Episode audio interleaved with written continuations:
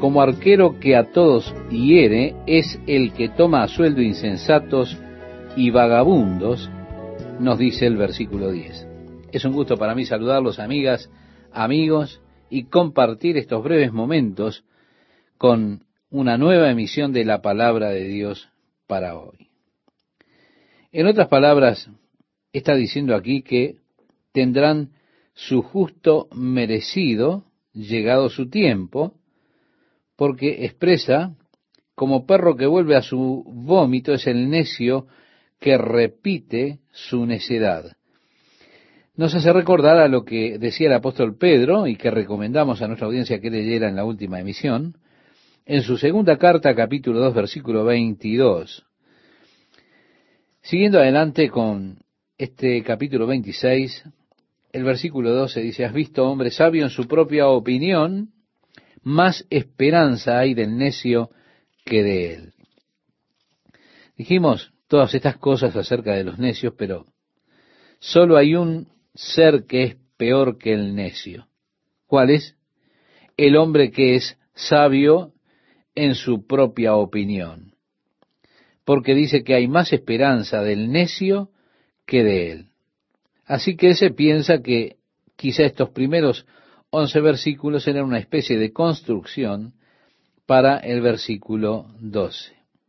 Al tiempo en que usted llega al versículo 11, todas las cosas por las cuales un necio no tiene valor en absoluto y demás, luego usted llega a este versículo 12 y hay una cosa peor que todo lo que se habló del necio, y es uno que es sabio en su propia opinión. Así que tenemos esta conclusión. Luego él va del necio al perezoso. Como habrá notado usted, estimado oyente, a través de los proverbios, hay mucho que decir acerca de los necios, mucho que decir también acerca de los perezosos. El verso 13 expresa, dice el perezoso, el león está en el camino, el león está en las calles. En otras palabras, cualquier excusa es buena para dejar de ir a trabajar. Este decía, no, no voy a trabajar porque afuera hay un león. Si salgo me puede comer. Así que si trato de ir a trabajar hoy, me voy a encontrar con el león y me va a devorar. Qué excusa tonta, ¿verdad? Como la puerta gira sobre sus quicios, así el perezoso se vuelve en su cama. Vuelve, habla un poco más, y esta es la estatura que tiene la holgazanería. Quiero decir, usted no puede llegar más lejos, no puede ir más allá cuando ha llegado a esto. ¿Por qué? Porque ya se ha echado a perder. Dice, mete el perezoso su mano en el plato, se cansa de llevarla a su boca. Es tan aragán que no puede siquiera llevar la mano a la boca con la comida. La holgazanería lo ha tomado por completo. Ya en el versículo 16 dice, en su propia opinión, el perezoso es más sabio que siete que sepan aconsejar. Cuán ciega es una persona sabia en su propia opinión. Piensa de sí mismo como el más sabio y más sabio que siete que le puedan dar consejo.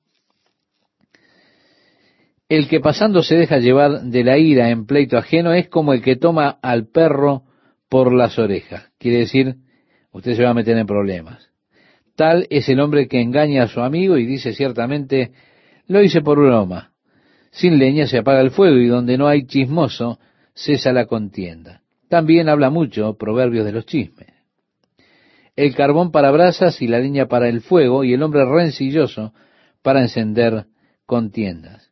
Si usted quiere encender los carbones, una de las mejores maneras es hacerlo así, póngalo cerca de carbones encendidos.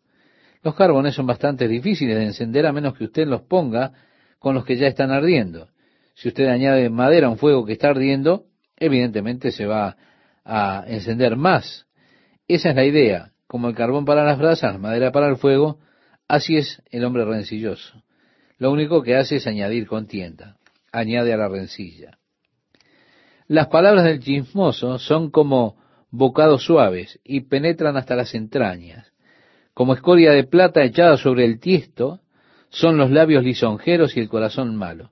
Ahora, la escoria de la plata era una sustancia de plomo que pondría sobre las vasijas de barro para darles brillo, es decir, que, tuvieran brillantez.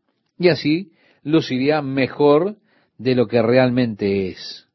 Lucía como si fuera verdaderamente algo valioso, pero no es nada más que una vasija de barro que está cubierta con un óxido con la escoria de la plata, una especie de plomo. Así los labios lisonjeros hablan aquí el corazón malvado. El que odia disimula con sus labios, mas en su interior maquina engaño. Cuando hablare amigablemente no le creas, porque siete abominaciones hay en su corazón. Aunque su odio se cubra con disimulo, su maldad será descubierta en la congregación. Así entonces vemos al simulador, el que odia aquel que con sus labios disimula, establece el engaño. El que cava foso caerá en él, y el que revuelve la piedra sobre él volverá. Está diciendo que tus pecados volverán a ti.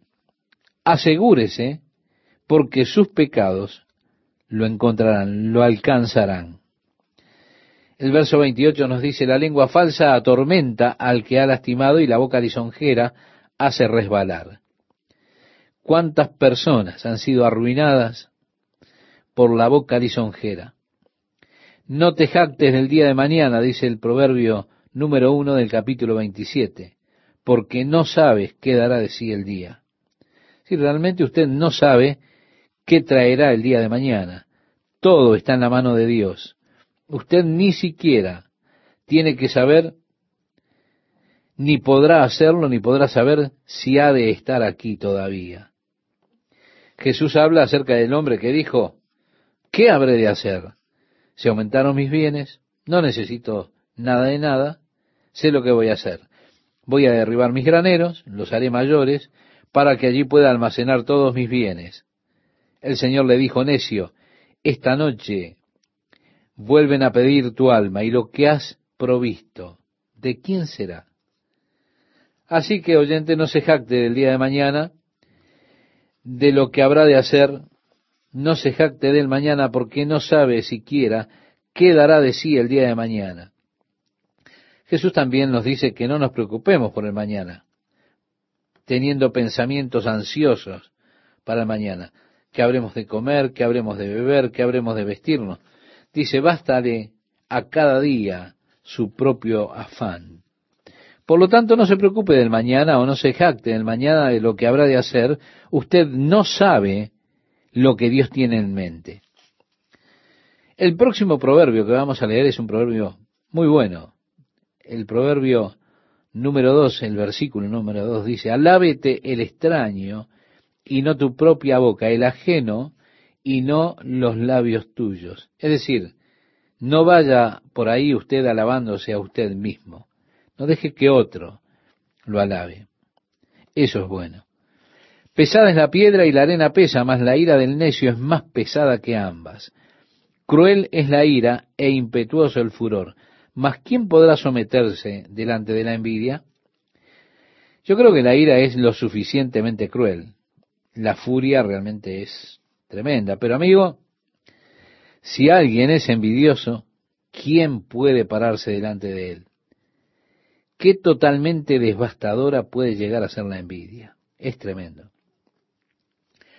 Mejor es reprensión manifiesta que amor oculto. Lo que viene a continuación también es algo muy poderoso. Dice, fieles son las heridas del que ama, pero importunos los besos del que aborrece. Fieles son las heridas del amigo, dice en la Biblia de las Américas. Y es interesante considerar esto. El hombre saciado desprecia el panal de miel, dice el versículo 7. ¿Se da cuenta si usted está ya satisfecho? Aún algo tan dulce como la miel le puede hasta caer este pesado, usted lo rechaza y dice estoy satisfecho, no quiero más, por más dulce, más exquisito que sea, porque usted ya está satisfecho. Pero al hambriento, dice, todo lo amargo es dulce. Cual el ave que se va de su nido, tal es el hombre que se va de su lugar. El ungüento y el perfume alegran el corazón y el cordial consejo del amigo al hombre. Qué grande es tener un amigo que viene y le da un consejo honesto. Hay muchas personas que buscan aconsejar de manera ostensible, ¿no? Esto es lo que aparentemente buscan hacer, pero en realidad no están buscando consejos, no. Viene y dice, oh, quiero hablar con un consejero, bajo la apariencia de un deseo de ser aconsejado, pero en realidad no vienen buscando consejo, no quieren consejo. Con mucha frecuencia tengo personas que vienen y me dicen, oh, necesito hablarle. Trato de explicarles que tengo muy poco tiempo, que por supuesto no dispongo de mucho tiempo. Usted verá en la iglesia primitiva tenían problemas que se levantaban mientras la iglesia comenzaba a crecer, porque el pueblo traía sus quejas a los apóstoles y comenzaron a decir, nuestras viudas que están siguiendo la cultura helenística están siendo discriminadas por los hombres, esos hombres que están distribuyendo el programa de bienestar de la iglesia. La presión era para tomar a Pedro y Juan y esos hombres para venir y pararse allí mientras las viudas venían y repartirle de modo que la cosa fuera equitativa. Así que los ancianos dijeron, señalemos hombres que estén llenos del Espíritu Santo, hombres de buen testimonio, que sean honestos, para que vigilen la distribución del bienestar eclesiástico, de manera que nosotros podamos abocarnos de continuo a la palabra de Dios y a la oración. Fue así que señalaron hombres piadosos, Esteban, Felipe, Prócoro, Parmenas y otros, para velar por los elementos, la distribución del programa de bienestar de la iglesia, y así pudiesen estar libres para hacer las cosas que Dios les había mandado hacer. Estar esperando en el Señor en oración, en el estudio de la palabra, para que así ellos pudiesen ser capaces de instruir el cuerpo de Cristo. Ahora estableciendo las prioridades, Dios realmente no me ha llamado a mí como un consejero. Él no me ha dado el don de consejero. Dios me ha llamado a ministrar la palabra. Sería muy fácil la presión sobre mí para llenar toda mi agenda de lunes en adelante a las nueve de la mañana hasta las ocho de la noche del viernes, con citas de consejería, una tras otra. Hay muchas personas que llaman que necesitan hablar conmigo y me dicen, es urgente, es desesperante. Así que yo no tendría tiempo en absoluto para mi familia, no tendría tiempo para estudiar la palabra de Dios, no tendría tiempo para orar, para esperar en el Señor, de manera que cuando me parase delante de ustedes no tendría nada para decir. Por eso Dios ha establecido varias prioridades. Y las personas a veces vienen a mí y dicen, no, necesito hablar con usted. Yo le digo, bueno, tenemos consejeros aquí en la iglesia. Oh, bueno, entonces háblele a ellos. Espera un minuto. Si usted habló con ellos, entonces, ¿por qué quiere hablar conmigo? Probablemente porque ellos no concordaron con lo que usted quería escuchar, ¿se da cuenta? Esos consejeros no le dijeron las cosas que usted quería oír. Así que usted lo que está buscando es encontrar a alguien que le pueda decir la cosa que usted quiere oír. Bueno, eso no es buscar verdadera consejería. Usted no está buscando realmente consejo si usted está buscando una confirmación para las cosas tontas que usted quizá quiere hacer. Así que muchas personas que están buscando consejos, lo que están buscando solamente es confirmación para las acciones que han decidido hacer. No quieren realmente verdadero consejo. Con todo, el consejo cordial es una cosa maravillosa, es como un perfume. Así nos enseña la Biblia. El versículo 10 nos dice, no dejes a tu amigo ni al amigo de tu padre, ni vayas a la casa de tu hermano en el día de tu aflicción. Mejor es el vecino cerca que el hermano lejos. Esto supone, por supuesto, que su hermano está en algún lugar por allá. Y mejor que usted vaya a un vecino o a un amigo por ayuda antes que atravesar todo el país entero para ir en busca de la ayuda de su hermano. Es mejor el vecino cerca que el hermano lejos. El versículo 11 dice, sé sabio, hijo mío, y alegra mi corazón, y tendré que responder al que me agravie. El avisado ve el mal y se esconde, mas los simples pasan y llevan el daño. Ya tuvimos este mismo proverbio en el capítulo 22, pero recuerde que estos proverbios son los que luego fueron compilados por los escribas del rey Ezequías. Y al juntarlos se repiten algunos que ya habían sido declarados antes. Quítale su ropa al que salió fiador por el extraño, y al que fía a la extraña, tómale prenda. Ahora, esto también fue un proverbio temprano, que nosotros leímos en el capítulo 20, eh, versículo 16, que dice, el que bendice a su amigo en alta voz madrugando de mañana, por maldición se le contará. Es el hombre que está aún en la cama, no quiero ninguna bendición a las cinco de la mañana, simplemente llamé para darte una bendición, hermano, bueno, pero son las cinco de la mañana. En la universidad bíblica solíamos tener un muchacho que se quedaba en el cuarto, un cuarto que estaba junto al mío, había ganado una especie de competencia en Los Ángeles anteriormente, ganó una beca estudiantil de alguna escuela de música para educar su voz para la ópera. Así que él siempre estaba usando su voz operística. Tenía una peculiar extravagancia aparte de eso, y solíamos darle ese proverbio porque se levantaba temprano y decidía hacer tronar los cielos con sus oraciones con una voz tan alta. Él tenía una voz tan fuerte, usted no podía creer lo alta que era su voz. Ese hombre sí que tenía una voz solía decir siempre, bueno, bendito sea el Señor. Simplemente ponía todo en eso. Usted no, no puede ver que se haga eso temprano en la mañana y pensar que eso viene simplemente como una bendición.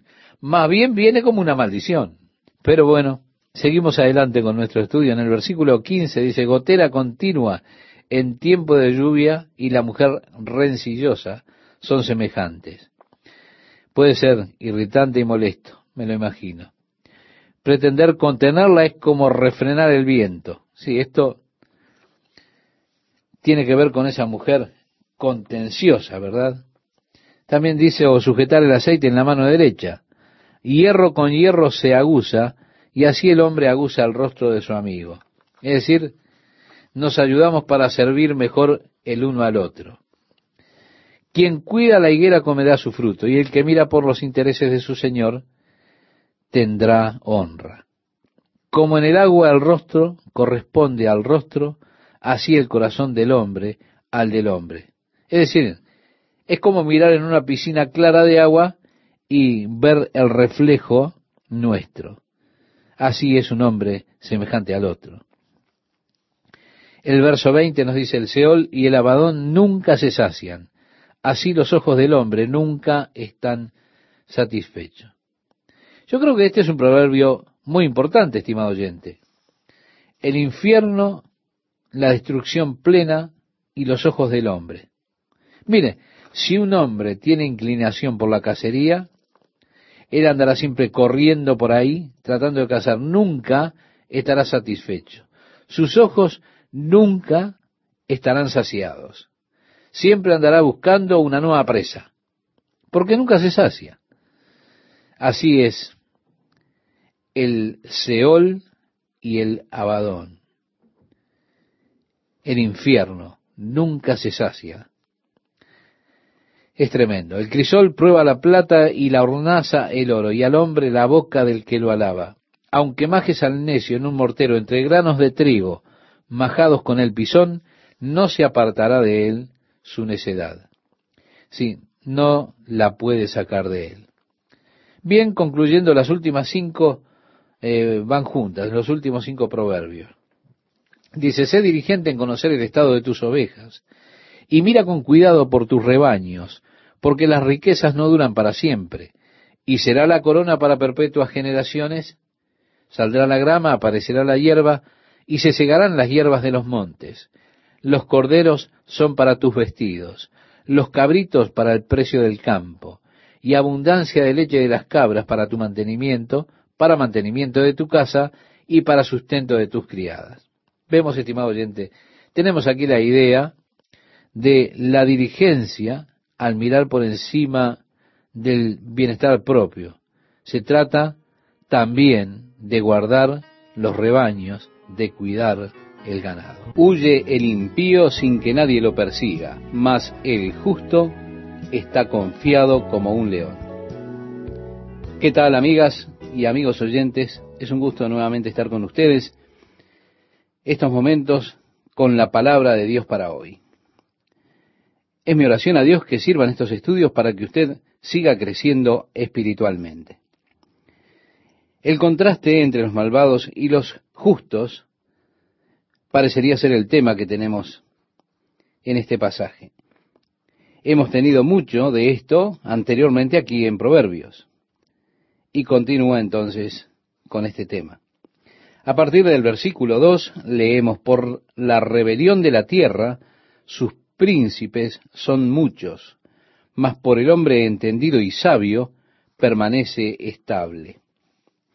Cuando la tierra es mala, hay muchos cambios de gobiernos, de dinastías, cuando el mal está presente. Pero cuando un hombre de entendimiento y conocimiento tiene allí lugar, entonces su posición se prolonga. El hombre pobre y robador de los pobres es como lluvia torrencial que deja sin pan.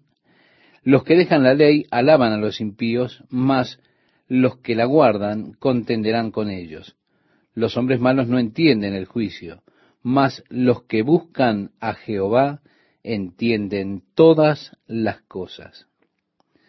Estimado oyente, esto nos trae a la memoria lo que el apóstol Pablo le escribía a la iglesia en Corinto en su primera carta. En el capítulo 2, los versículos 14 y 15, que usted después puede leer, si gusta, los puede buscar. Dice allí, pero el hombre natural no percibe las cosas que son del Espíritu de Dios, porque para él son locura, y no las puede entender, porque se han de discernir espiritualmente. En cambio, el espiritual juzga todas las cosas, pero él no es juzgado de nadie. Vemos, los hombres malos no entienden el juicio sino que lo entienden los que buscan al Señor.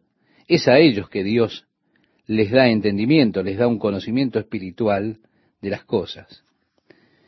Ya en el versículo 6 tenemos nuevamente el trato que presenta Dios en cuanto a los pobres. Dice que mejor es el pobre que camina en su integridad que el de perversos caminos y rico. Es decir, un hombre honesto es mucho mejor que un rico perverso.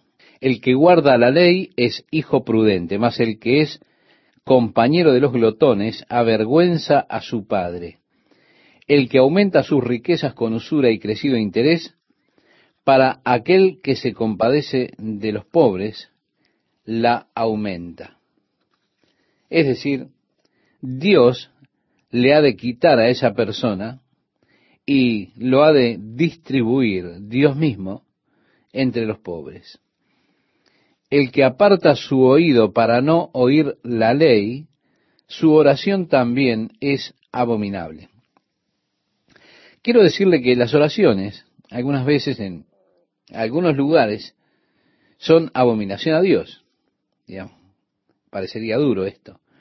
Pero miramos a la oración como a la función más alta del servicio y la experiencia cristiana.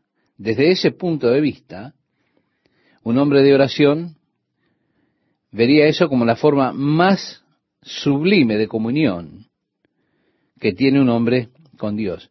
Pero es posible que nuestras oraciones sean una abominación.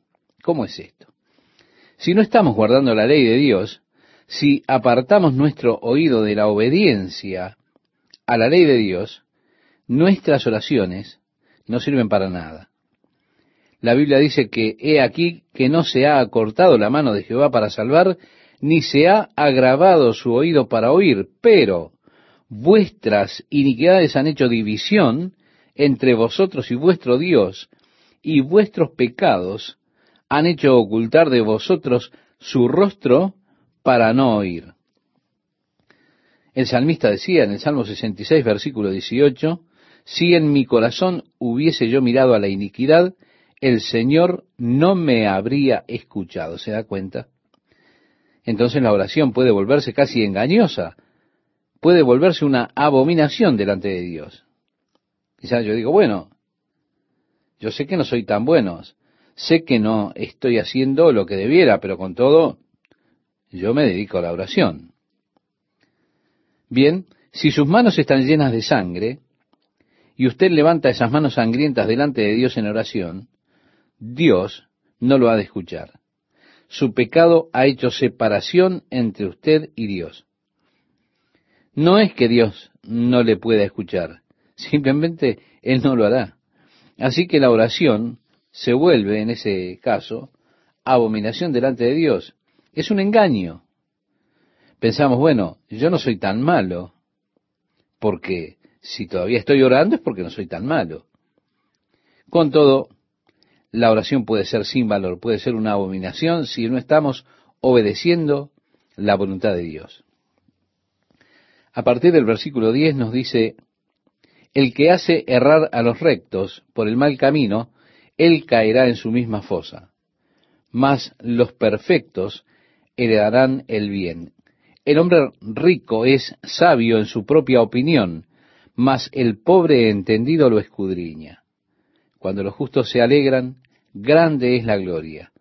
Mas cuando se levantan los impíos, tienen que esconderse los hombres. El que encubre sus pecados no prosperará, mas el que los confiesa y se aparta alcanzará misericordia. Nos encontramos con mucha gente que quiere cubrir sus pecados. Trata de cubrirlos. Si hace eso, usted no prosperará. Dios dijo, si decimos que no tenemos pecado, nos engañamos a nosotros mismos y la verdad no está en nosotros. Si confesamos nuestros pecados, Él es fiel y justo para perdonar nuestros pecados y limpiarnos de toda maldad. Esto lo dice Juan en su primera carta, capítulo 1, versículos 8 y 9. Estimado oyente, simplemente confiese y olvide sus pecados. Dios será misericordioso con usted. Le mostrará la necesidad de ir y tratar de cubrir, de tapar, como decimos comúnmente, de tapar lo que hemos hecho con esa situación usted no habrá de prosperar. Y no ha de salir de eso hasta que usted tome el camino correcto. La mejor cosa que podemos hacer en cuanto al pecado es la confesión y el apartamiento del pecado. Olvidarnos de eso.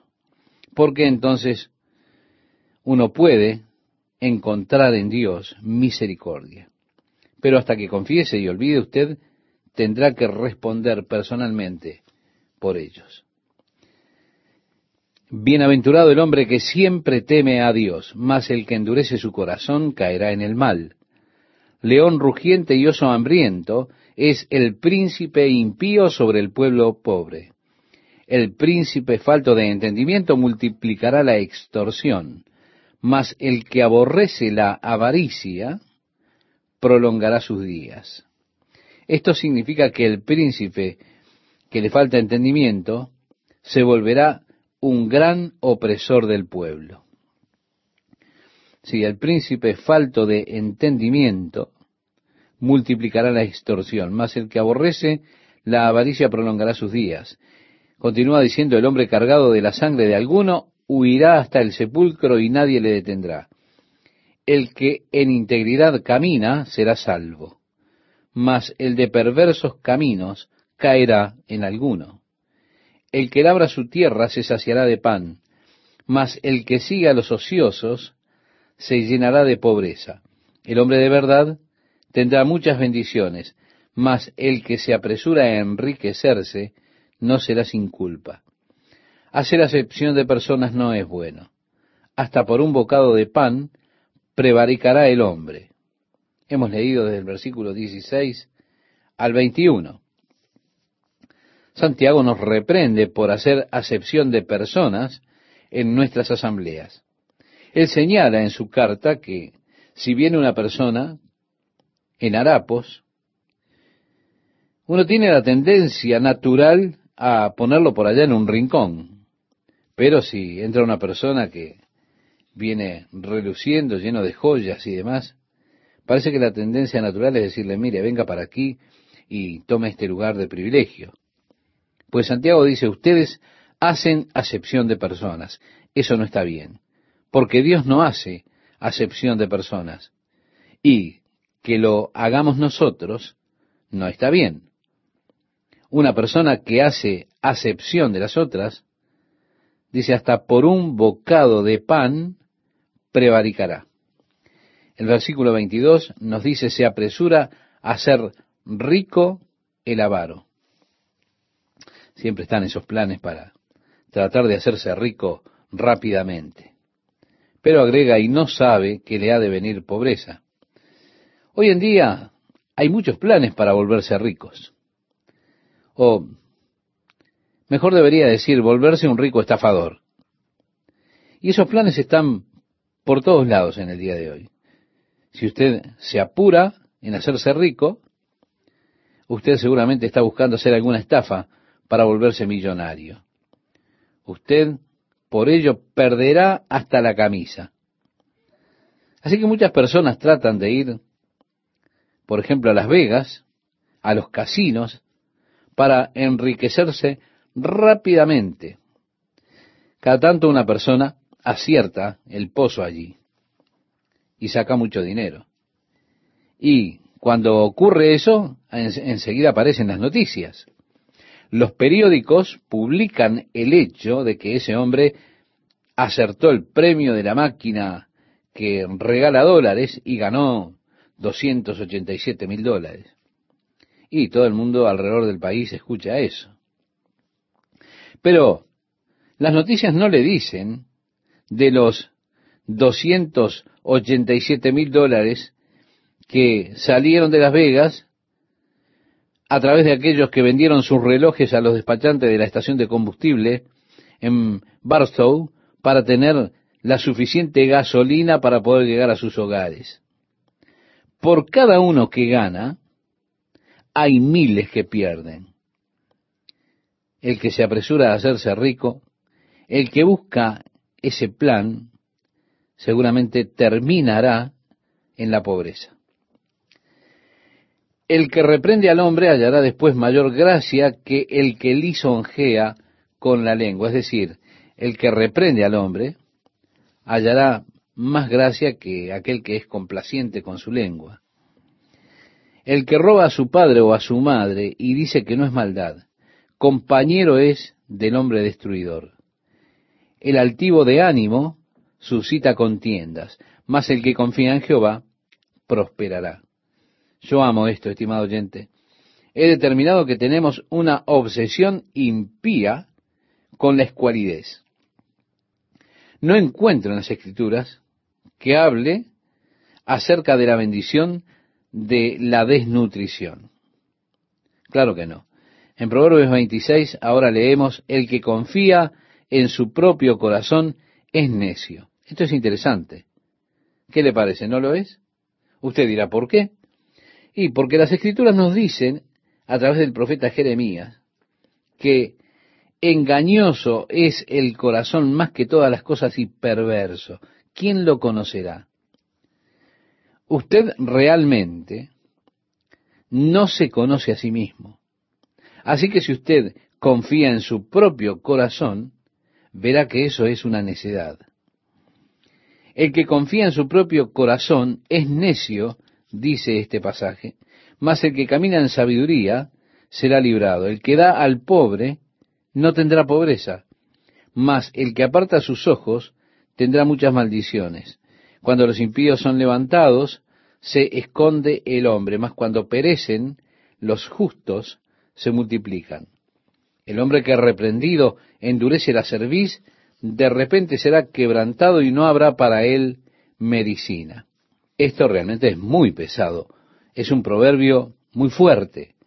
La persona que frecuentemente es reprobada por Dios, uno tiene que ver cuántas veces Dios la ha reprobado por su maldad. Dios la reprueba por su pecado. Bueno, y endurece su corazón ante la amonestación de Dios. Él va, vuelve, hace lo mismo, lo hace una, lo hace otra vez. Dios lo reprueba. El que ha sido frecuentemente reprobado comienza entonces a endurecer su corazón contra la reprobación que hace Dios por las cosas que hace mal.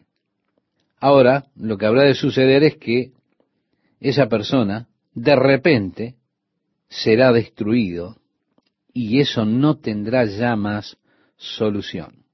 Por eso digo, es una palabra muy fuerte, es algo duro de verdad.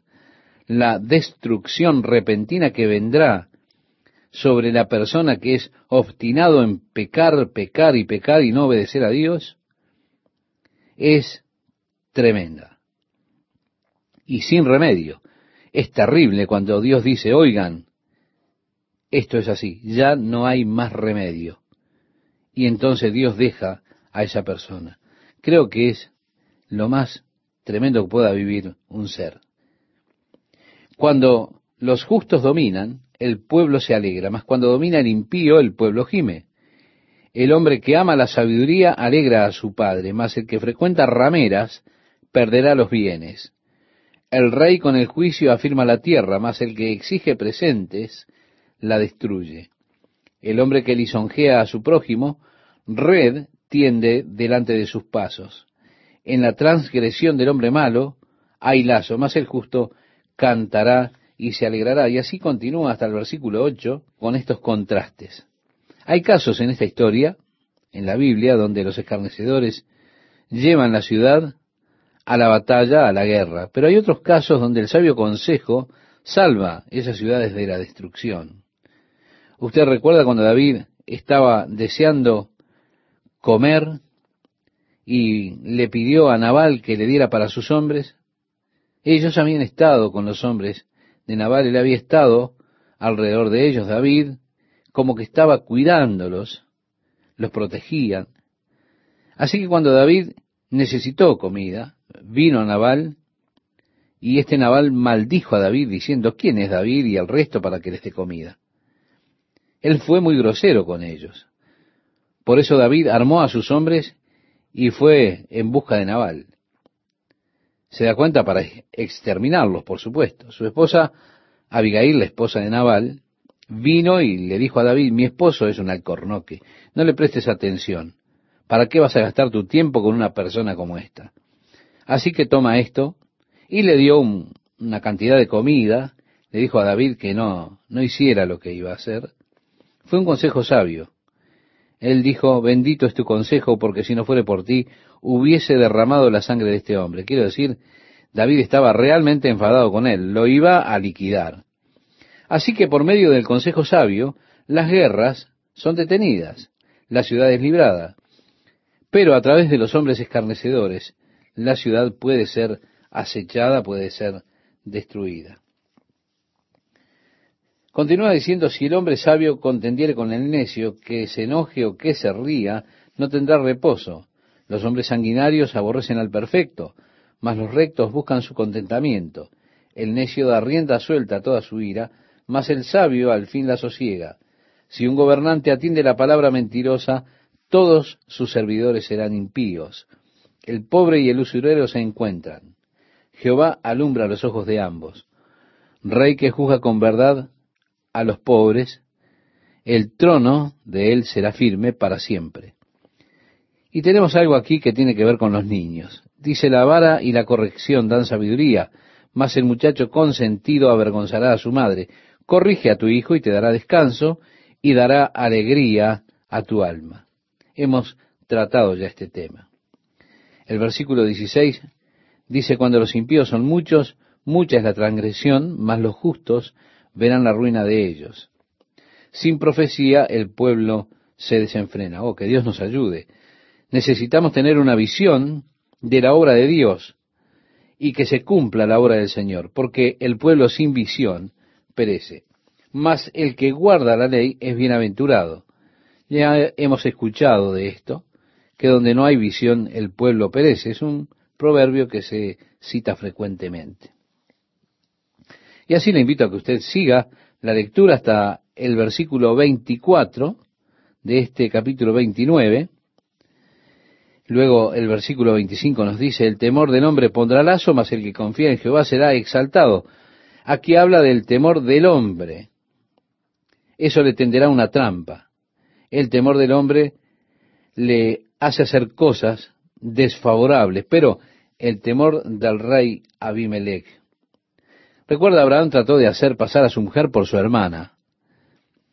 Él tenía temor de Abimelech, y fue eso lo que le causó a Abraham que dijera, ella es mi hermana. El temor del hombre le pone una trampa. Bueno, allí está mi gran héroe David. Estaba temeroso del rey Aquís, que era el rey de la ciudad filistea de Gat. David de pronto se sintió tan temeroso de Aquís, de que él le pudiera hacer algo. Entonces David comenzó a actuar como un loco, a hacerse como que estaba loco delante de él. Mire lo que el temor del hombre puede hacer en grandes hombres. Aquí tenemos a David. Allí andaba babeándose, toda su barba, gritando, escarbando por las paredes, por los pisos, tratando de trepar a los muros, haciéndose loco. ¿Por qué? Porque tenía miedo de Aquís. El temor del hombre pondrá lazo, mas el que confía en Jehová será exaltado estará a salvo. Estimado oyente, necesitamos no tener el temor del hombre, sino que seguramente necesitamos poner siempre nuestra confianza en el Señor. ¿Qué tal, amigas, amigos, cómo están? El comienzo del texto que hemos de considerar este día es con el versículo número 25, que nos dice, el temor del hombre pondrá lazo, mas el que confía en Jehová será exaltado. El temor del hombre pondrá lazo. Sí, ese temor del hombre provoca incluso que grandes hombres hagan cosas que son incomprensibles. Si usted recuerda, debido al temor que tuvo Abraham al rey Abimelech, Abraham intentó pasar a su esposa por su hermana. Fue el temor a ese rey Abimelech lo que hizo que Abraham dijera ella es mi hermana. Se da cuenta el temor del hombre pone lazo. Lo mismo vemos en el caso de David cuando estuvo ante el rey Aquís, que era rey de la ciudad de Gad, la ciudad filistea. David de repente sintió temor de que Aquís lo aprisionara. Fue allí que él comenzó, comenzó David, a actuar como un demente. Ahora mire lo que el temor del hombre puede hacer con hombres de la talla de David ver a David babeándose, toda su barba gritando, rasguñando las paredes, intentando trepar por las paredes, solamente porque tenía temor de Aquís. Bien dice nuestro versículo, el temor del hombre pondrá lazo, mas el que confía en Jehová será exaltado. Nosotros necesitamos no tener temor del hombre, sino que necesitamos poner toda nuestra confianza en el Señor, tener el temor del Señor, que es el principio de la sabiduría. El versículo 26 nos dice, muchos buscan el favor del príncipe, mas de Jehová viene el juicio de cada uno.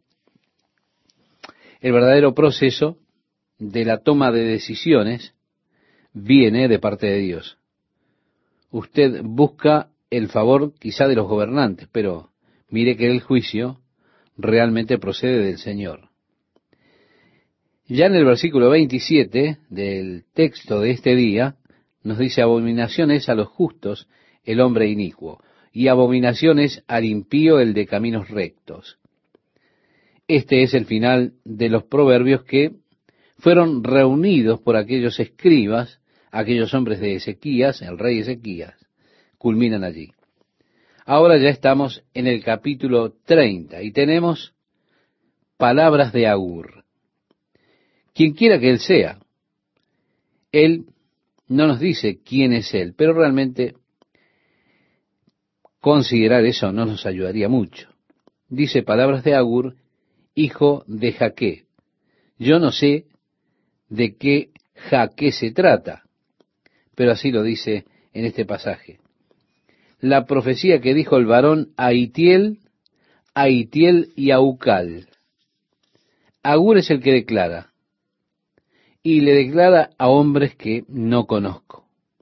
Pero piense que aún así a Dios le pareció bien colocar esto aquí en las Escrituras.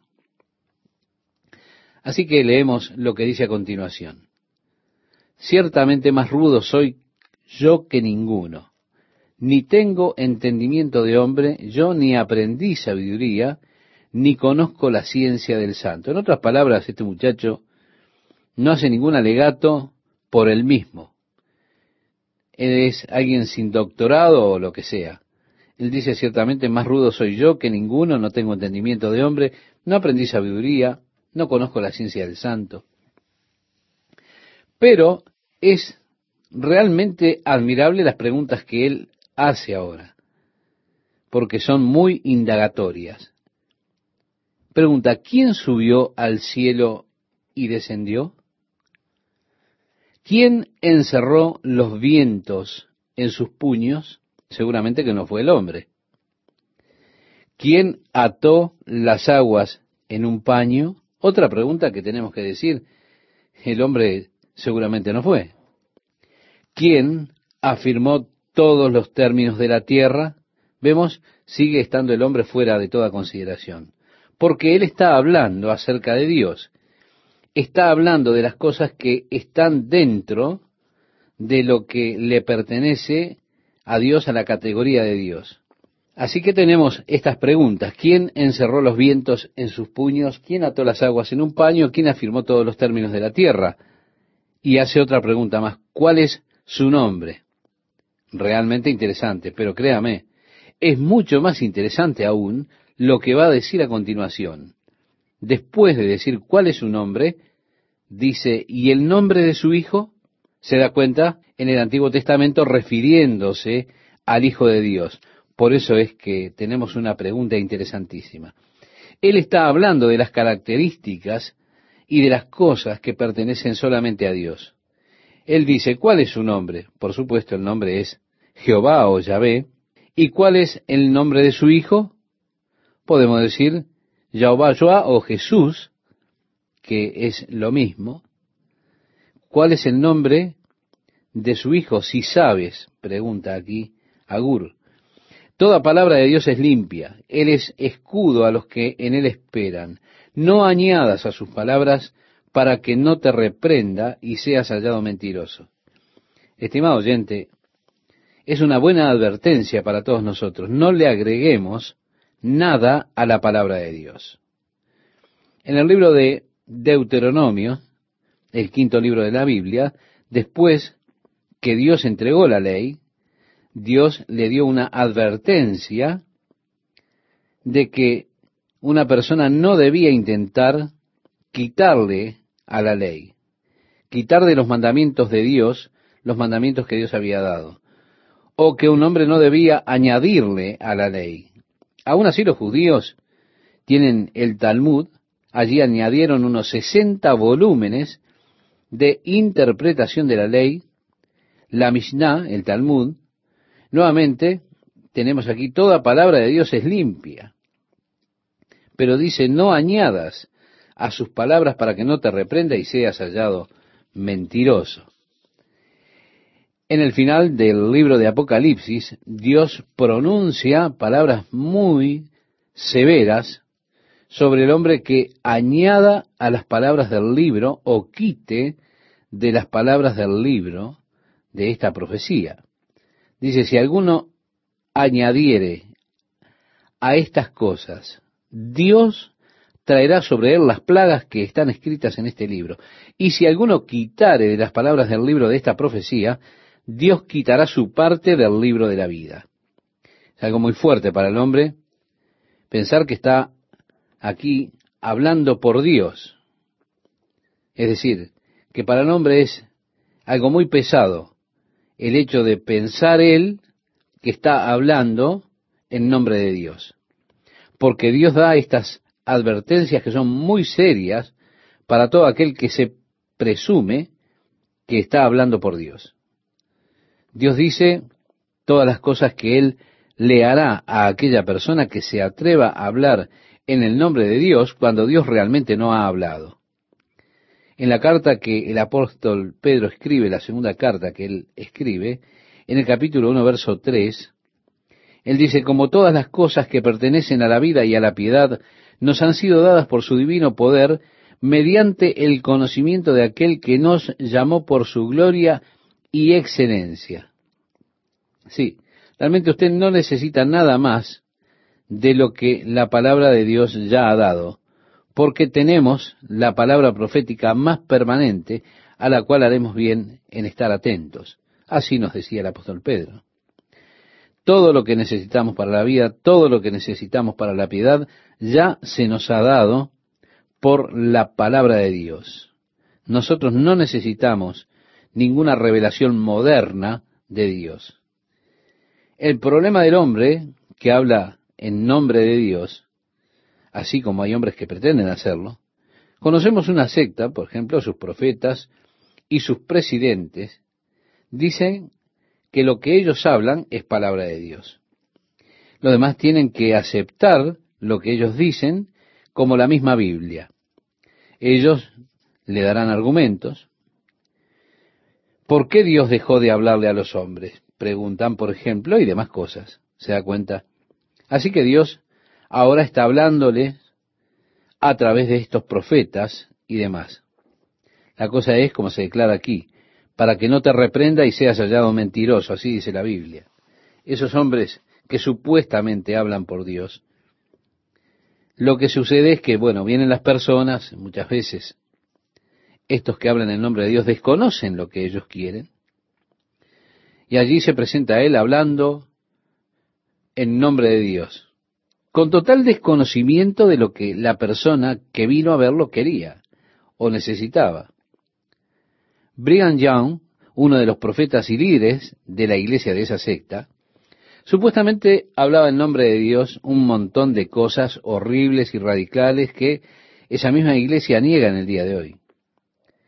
Esa iglesia, que es popular, que manda a sus enviados eh, rubios, de a dos con un cartelito en el bolsillo, a veces en bicicleta, niega muchas de las doctrinas de este tal Brigham Young proclamó él muchas cosas, entre las cuales dijo que Adán era su Dios, el único Dios con el que ellos tienen que ver. Él proclamó que hay algunos pecados que no pueden ser expiados por la sangre de Jesucristo. Una persona tendrá entonces que derramar su propia sangre para expiar sus pecados particulares. ¿Por qué? Porque la sangre de Cristo no es suficiente, decía este personaje. Él predicó esto en muchos sermones. ¿Cómo usted puede hacerle un favor a los amigos, a sus amigos, derramando usted su sangre de manera que los pecados de ellos puedan ser espiados?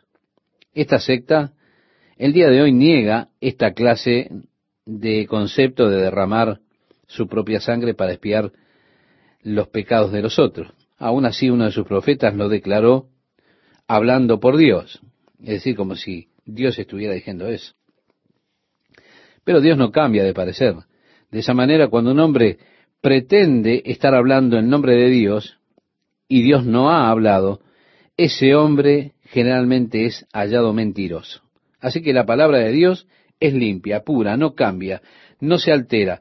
Pero el hombre muchas veces, pretendiendo hablar por Dios, la altera porque de hecho Dios no ha hablado. El versículo 7 nos dice, dos cosas te he demandado. No me las niegues antes de que muera. Vanidad y palabra mentirosa aparta de mí. Más o menos esta es la oración de Agur ante Dios. Solo dos cosas, Señor. Yo deseo que no me las niegues antes de morir. Aparta de mí la vanidad y la mentira. Qué linda oración para que nosotros también podamos hacer la verdad. También dijo, no me des pobreza ni riqueza, manténme del pan necesario, no sea que me sacie y te niegue y diga, ¿quién es Jehová? O que siendo pobre hurte y blasfeme el nombre de mi Dios.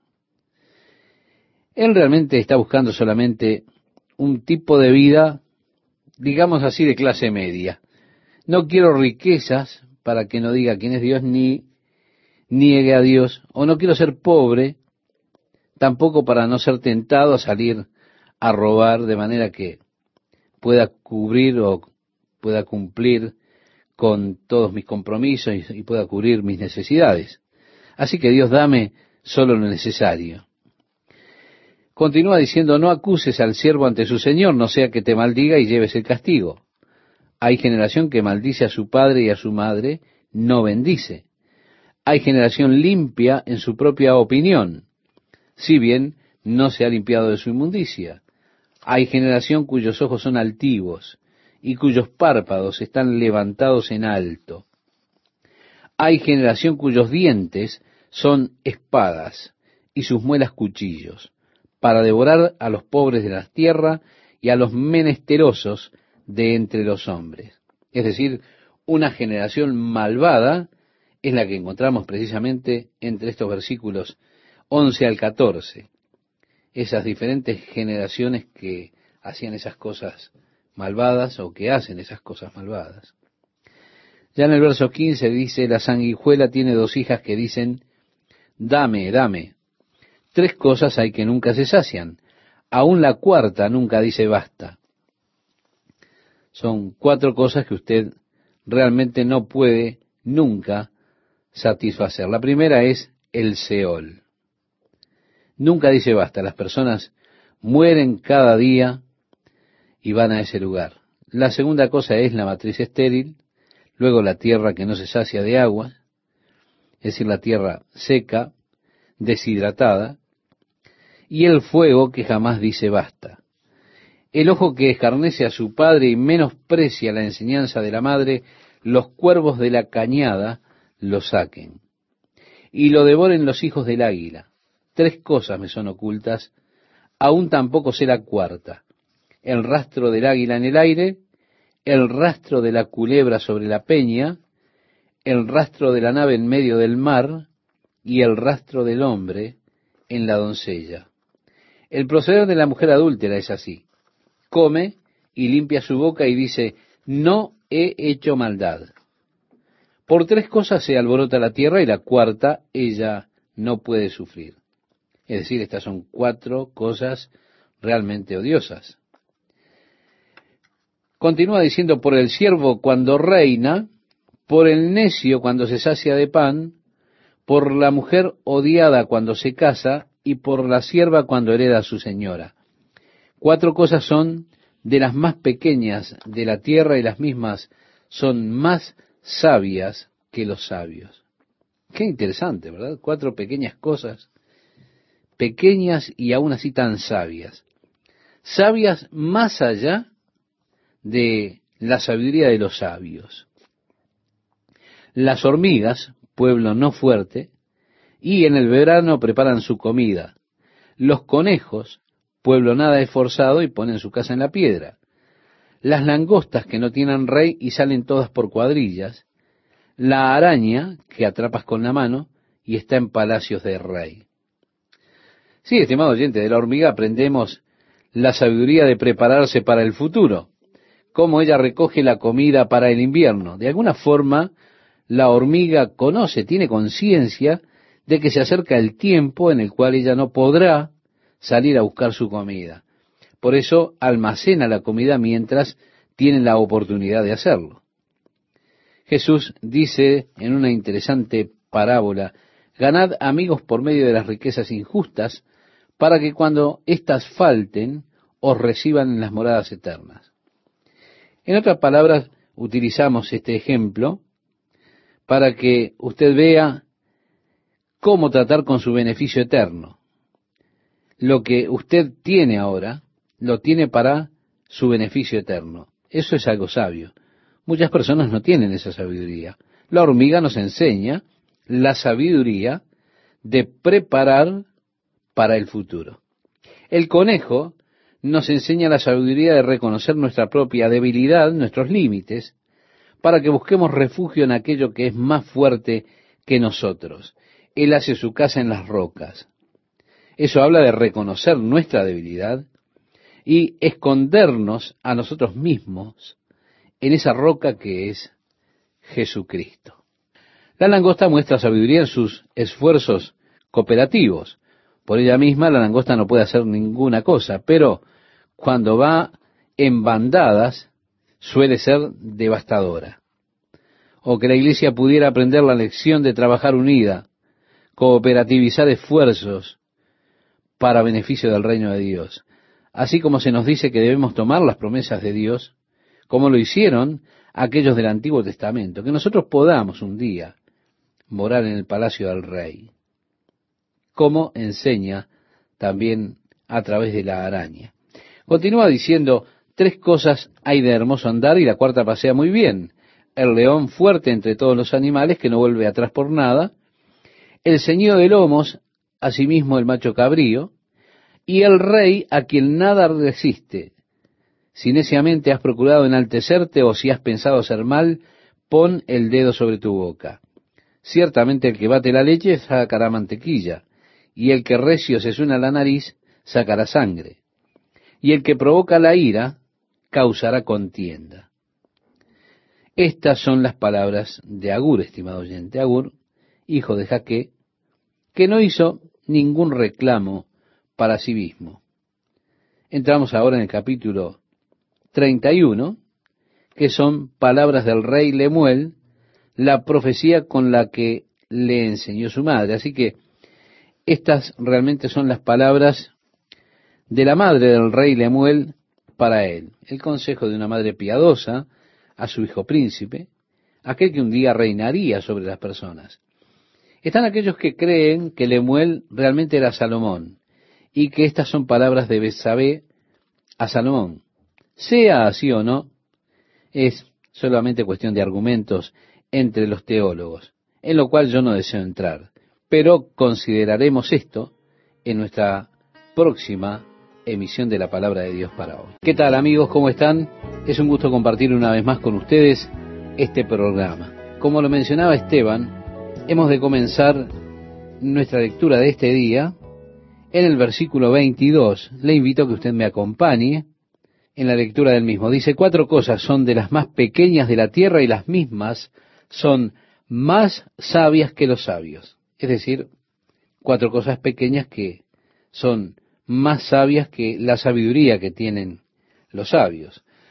Las hormigas, pueblo no fuerte y en el verano preparan su comida, los conejos pueblo nada esforzado y ponen su casa en la piedra, las langostas que no tienen rey y salen todas por cuadrillas, la araña que atrapas con la mano y está en palacios de rey. Estimado oyente de la hormiga, como mencionamos en el programa anterior, aprendemos esa sabiduría de preparar las cosas para el futuro. Es decir, tenemos que usar lo que tenemos para un beneficio eterno. Eso es sabio. El conejo nos enseña la sabiduría de reconocer la debilidad propia, lo endeble de nuestro ser, lo frágil, y por eso buscar refugio en lo que es más fuerte que nosotros, más grande que nosotros, es decir, en la piedra, en la roca. La langosta muestra la sabiduría de los esfuerzos cooperativos. Por sí mismo, la langosta no puede hacer absolutamente nada, no puede dañar nada. Es muy poco lo que puede hacer. Pero cuando va agrupada, cuando se junta con una multitud de langostas, suelen ser devastadoras. Oh, la iglesia debería aprender esta lección de trabajar juntos de tener esfuerzos cooperativos para bien, para beneficio del reino de Dios. Finalmente, la araña muestra su propia sabiduría al ser un insecto que se puede sujetar con la mano, uno lo puede tomar con la mano. Pero, no obstante eso, ella puede habitar en los palacios reales. Así nosotros debemos sujetarnos a las promesas de Dios como lo hicieron aquellos del Antiguo Testamento, para que podamos habitar en el palacio del rey. Continúa diciendo tres cosas hay de hermoso andar, y la cuarta pasea muy bien. El león fuerte entre todos los animales, que no vuelve atrás por nada. El ceñido de lomos, asimismo el macho cabrío, y el rey a quien nadie resiste. Si neciamente has procurado enaltecerte, o si has pensado hacer mal, pon el dedo sobre tu boca. Ciertamente el que bate la leche sacará mantequilla, y el que recio se suena la nariz sacará sangre, y el que provoca la ira causará contienda. Estas son las palabras de Agur. Agur, que es el hijo de Jaque, él no hace ninguna afirmación para sí mismo. Esto es interesante, ya lo hemos considerado en la emisión anterior. Llegamos ahora, estimado oyente, al último capítulo, al último pasaje del libro de Proverbios, al capítulo 31. Allí nos dice palabras del rey Lemuel, la profecía con que le enseñó su madre. Tenemos estas palabras que son verdaderamente de la madre, la madre del rey Lemuel, aquellas palabras que le dijo. El consejo de una madre piadosa, dado a su hijo que es príncipe, aquel que un día tendría que estar como rey sobre el pueblo. Palabras del rey Lemuel, la profecía con que le enseñó su madre. Y dice así, ¿qué, hijo mío? ¿Y qué, hijo de mi vientre? ¿Y qué, hijo de mis deseos? No des a las mujeres tu fuerza, ni tus caminos a lo que destruye a los reyes. No es de los reyes, oh Lemuel, no es de los reyes beber vino, ni de los príncipes la sidra. Bien, estimado oyente, en las Escrituras, en el Nuevo Testamento, encontramos que el vino estaba prohibido para aquel hombre que tenía que supervisar a la iglesia.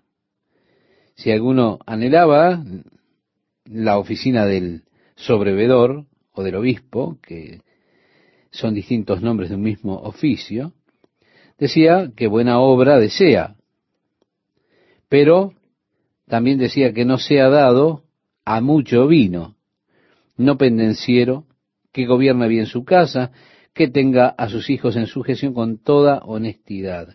Así aconsejaba el apóstol Pablo a Timoteo en la primera carta que le escribió a él en el capítulo 3, los primeros cuatro versículos. Por eso vemos que el vino estaba prohibido para cualquier persona que tuviese una posición de liderazgo o tuviese que supervisar o sobrever la iglesia. Aquí se nos dice que el vino no es para los reyes. Cualquiera que está en la capacidad de gobernar. Ahora nos preguntamos, ¿por qué? Porque Dios no quería que su mente fuera nublada por cualquier clase de estímulo falso. Él no quiere nada que pueda nublar su juicio. Él quiere que su mente esté perfectamente clara. Dios realmente no quiere comunicar su palabra con una mente abrumada. Es difícil comunicarse con personas que vienen a usted que están drogadas o embriagadas. ¿Se da cuenta? Ellas no saben realmente lo que están diciendo. Usted sabe que ellas no quieren decir lo que realmente están diciendo. Usted sabe con quién está hablando y trata de aconsejarlas. Pero tratar de aconsejarlas es inútil porque usted no está tratando con una persona en su estado normal y no está tratando con la verdadera persona que está allí adelante hasta que su mente no esté totalmente clara. Yo amo tener una mente clara, amo tener una mente que no esté bajo la influencia de ninguna clase de estimulante externo o alguna fuerza o lo que sea. Yo amo ser capaz de pensar claramente. No puedo entender por qué una persona quiere nublar su mente o alterar su estado de conciencia. Estimo mucho tener esa habilidad clara para razonar, para pensar, para ver las cosas con toda claridad. No me gusta que mi mente se nuble y me destruya mi habilidad de juzgar, mi capacidad de juicio. Así que como el rey, el vino no era para el rey porque tiene el posible estado alterado de conciencia bajo la influencia del vino. Lo mismo se aconseja para el obispo, para el anciano, para el supervisor de la iglesia. Lo mismo era cierto para los sacerdotes en el Antiguo Testamento, cuando ellos tenían que ir a ofrecer los sacrificios delante del Señor.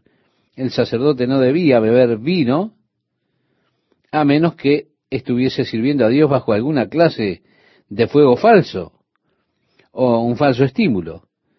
¿Por qué? Porque así ocurrió con los hijos de Aarón que fueron destruidos por causa del fuego extraño que ofrecieron a Dios.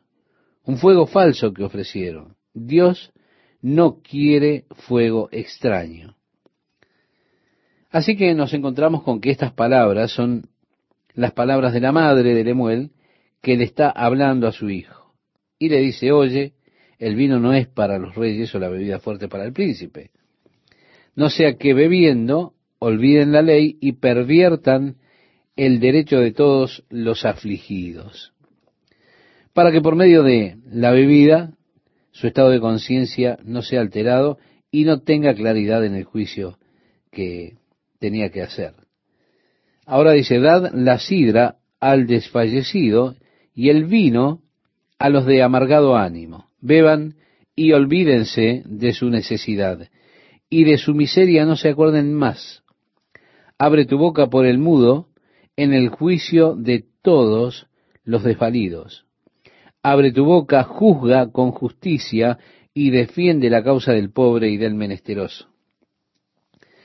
Vemos esta es la exhortación de la madre de Lemuel, puesto que él iba a ser rey, y le hace esta advertencia en cuanto a su juicio, a la responsabilidad que tendrá cuando tenga que hacer juicio allí en el pueblo. El versículo 10 dice, mujer virtuosa, ¿quién la hallará? Porque su estima sobrepasa largamente a la de las piedras preciosas.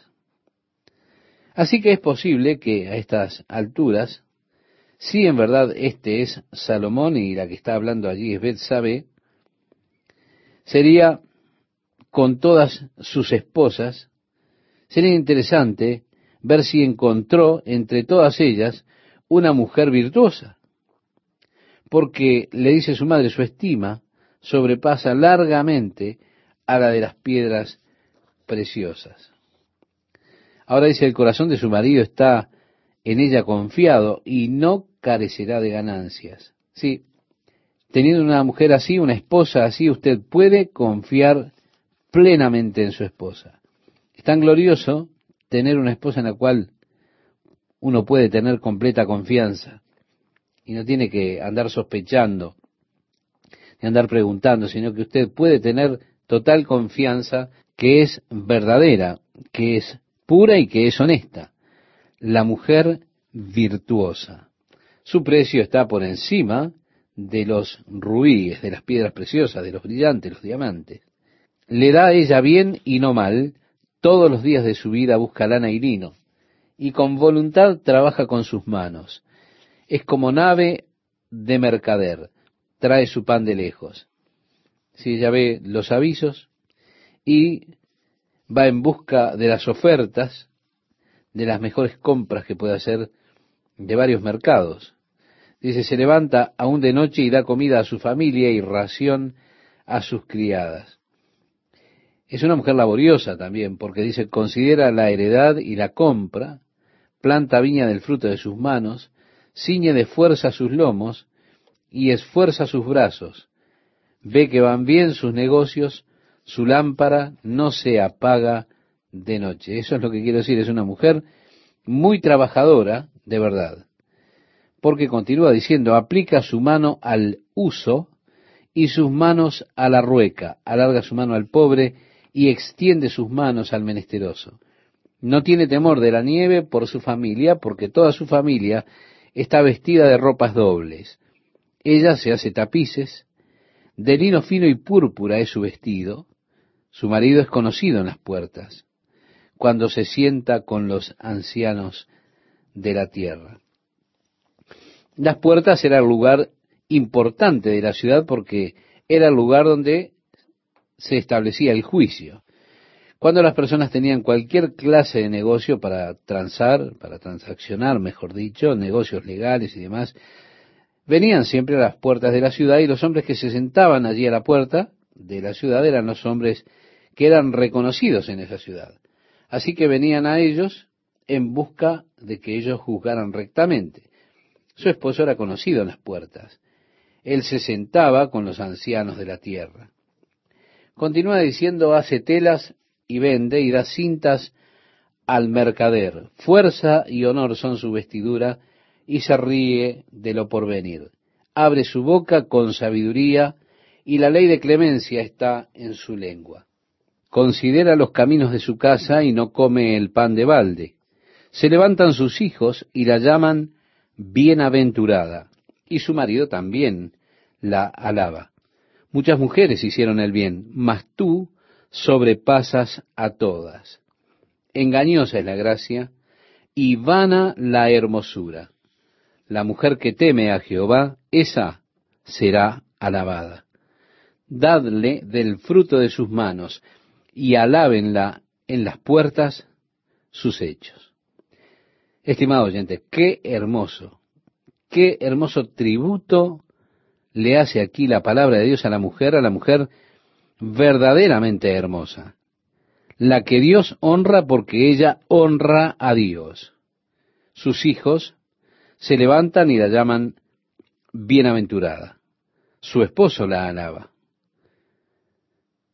Y qué interesante, ¿no somos nosotros afortunados? Todos los que hemos encontrado este tipo de mujer, hermosas mujeres como estas que presenta la palabra de Dios, qué agradecidos debemos estar a Dios por nuestra esposa. Qué bendición es para nosotros, qué valor, qué gozo, qué bien. Mire, mi esposa no la podría comprar con rubíes, con diamantes, con brillantes, porque ella es de mucho más valor. Qué activo es ella para el esposo. ¿De qué valor para la familia de Dios? Oh, gracias a Dios por la mujer virtuosa. Una y otra vez le agradezco a Dios por mi esposa y lo que ella significa para mí, lo que ella significa para nuestra familia. Qué privilegio tengo, qué privilegiado soy. Y cada uno de ustedes, oyentes, hombres, cuando piensan en su esposa, esa esposa que Dios les ha dado, piensen en la más preciosa joya que puedan pensar y ella sin duda supera todo eso. Se nos dice en las escrituras, atesorarla, nutrirla, amarla, eso es lo que nos manda la palabra de Dios, así como Cristo amó a la iglesia y se entregó a sí mismo por ella. Gracias a Dios. Qué hermosa figura tenemos aquí. Pero este versículo aquí para ustedes, damas jóvenes, es interesante también. Engañosa es la gracia, vana la hermosura. Algunas de ustedes quizás lamentan el hecho de que, bueno, oh, no soy tan hermosa. Parece que hay muy, muy, muy pocas mujeres que se encuentran realmente satisfechas con su apariencia física. La mayoría de las mujeres, según se cree, piensan de sí mismas más bien como feas. La mayoría de las mujeres tienen muy baja autoestima. Hay algunas, pero son raras porque esas menos que piensan que son muy hermosas y las que lo piensan por lo general son mujeres odiosas. Es difícil estar alrededor de ellas. Son mujeres intolerables, que realmente piensan que son hermosas. Así que no se preocupe si Dios no le ha dado un rostro perfecto, porque la belleza es engañosa, la gracia es engañosa, la belleza es vana, es vacía. Y quienes se atavían y piensan que son hermosas y están constantemente como posando para las cámaras, después usted escucha sus palabras y muestran que tienen una cabeza hueca, que nunca tienen qué pensar, Usted ve, todo el mundo está siempre allí elogiándolas, alabándolas y demás, y nunca tienen un tema que puedan desarrollar con acierto. Son tan superficiales como pueda alguien ser. Usted simplemente las escucha hablar y encuentra que son tan vacías, tan superficiales. Nunca han visto ninguna necesidad de desarrollar su personalidad, su carácter, su relación con Dios. La belleza es vana. Pero, en cambio, una mujer que reverencia realmente al Señor, una mujer que ama la vida piadosa, una mujer que ama al Señor, no hay nada más hermoso en todo el mundo que esa clase de mujer que es justa y ama a Dios. Oh, cuán hermoso es eso, porque esa es la verdadera belleza. Usted ve esa mujer que tiene ese tipo de relación con Dios.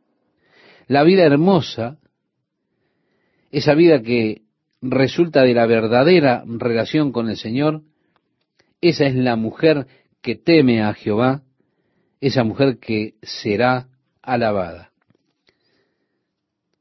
Es un buen alerta para los muchachos. Ustedes muchachos que andan buscando una muchacha, no busquen una de lindo rostro. Siempre somos propensos a, a buscar a alguien que tiene la cabeza hueca. Mejor busque una que sepa cómo orar. Busque una que esté interesada en las cosas de Dios. Busque a esa mujer que está buscando a Dios y busca que su vida se conforme a la imagen de Jesús. Entonces usted tendrá una esposa que será verdadera, será fiel, amorosa, será gloriosa para usted toda su vida. Usted vivirá feliz. Ella será lo que usted quería será alabada, pero usted sabe, Dios es tan bueno, las hace lucir a esas mujeres que tienen buena comunión con Él, que son mujeres de oración, que son mujeres de acuerdo al corazón de Dios, a la voluntad de Dios, las hace lucir más hermosas que cualquier otra. Ese es un beneficio extra que le da Dios a estas mujeres. Le invito, estimado oyente, a que me acompañe para finalizar esta primera parte con una oración. Padre, te agradecemos por la sabiduría, la instrucción, el conocimiento que nos has dado aún en estos dichos concisos en los proverbios. Te agradecemos, Señor, que podemos aprender a vivir por medio de tu palabra, que podemos aprender qué buscar y qué rechazar sobre todo ayúdanos, Señor, a buscarte a ti, buscar tu reino, tu justicia por sobre todas las cosas. Ahora, Señor, guarda estas verdades en nuestro corazón y que ellas se vuelvan esos principios conductores en nuestras vidas.